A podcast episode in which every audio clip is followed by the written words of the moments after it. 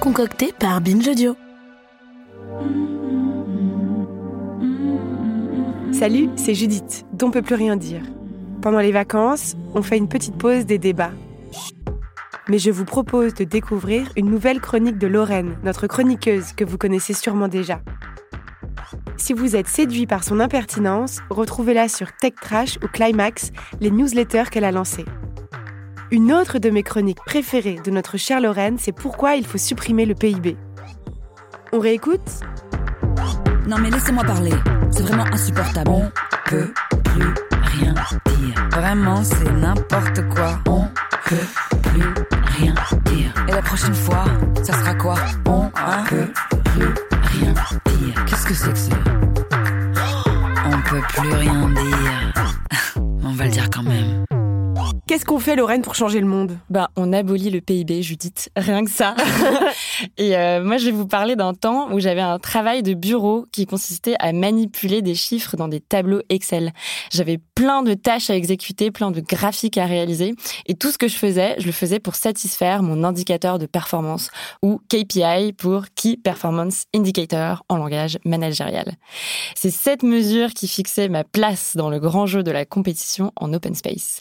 Aujourd'hui, j'ai un peu l'impression qu'on est tous dans cet open space, que le boss en basket Veja, c'est Emmanuel Macron, et que la petite cellule Excel qui doit guider toutes nos actions, notre indicateur de performance à tous, c'est le PIB. Parce qu'en quelques années, ces trois petites lettres sont devenues l'étalon de la réussite de notre société, la boussole économique mondiale. Ça n'a pas toujours été le cas. Mon grand-père, par exemple, a vécu dans un monde sans PIB. C'est en 1932 que Simon Kuznets, un économiste américain, le crée pour mesurer l'impact de la Grande Dépression. Progressivement, tout le monde l'adopte et le PIB passe de moyens, d'outils à finalité politique absolue. Il devient le saint graal de nos économies modernes. On va pas se mentir, le PIB est pire que bancal. Même son créateur, le fameux Simon Kuznets, le dit, et c'est pas le seul. Dans les années 60, Robert Kennedy, lui, dit que le PIB mesure tout, sauf ce qui fait que la vie vaut la peine d'être vécue.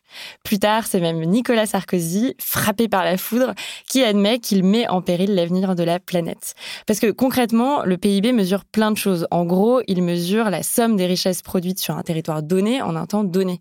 En France, il intègre même le trafic de drogue depuis 2018. Mais ce qui n'intègre pas, en revanche, c'est tout le reste. Les coûts sociaux, les inégalités et surtout la destruction des écosystèmes. Parce que dans la grande comptabilité nationale, la destruction des écosystèmes, on n'appelle pas ça urgence, on n'appelle pas ça apocalypse, on appelle ça externalité négative. Un peu comme un caillou dans la chaussure. Je vous donne un exemple. En 2010, les États-Unis connaissent leur plus grande marée noire. 11 personnes meurent, 636 millions de litres de pétrole sont déversés dans la mer.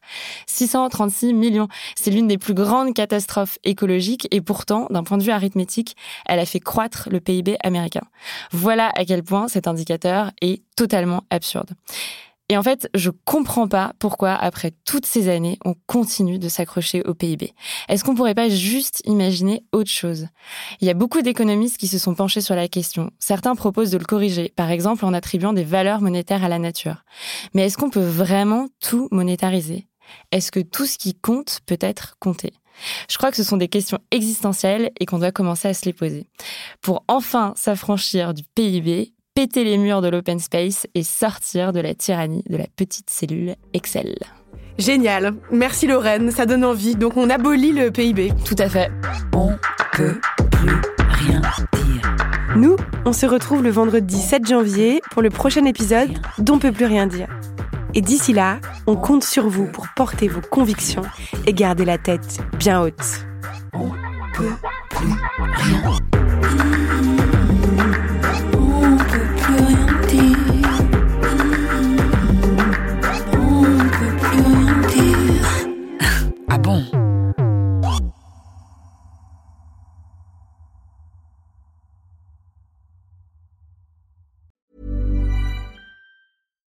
Here's a cool fact.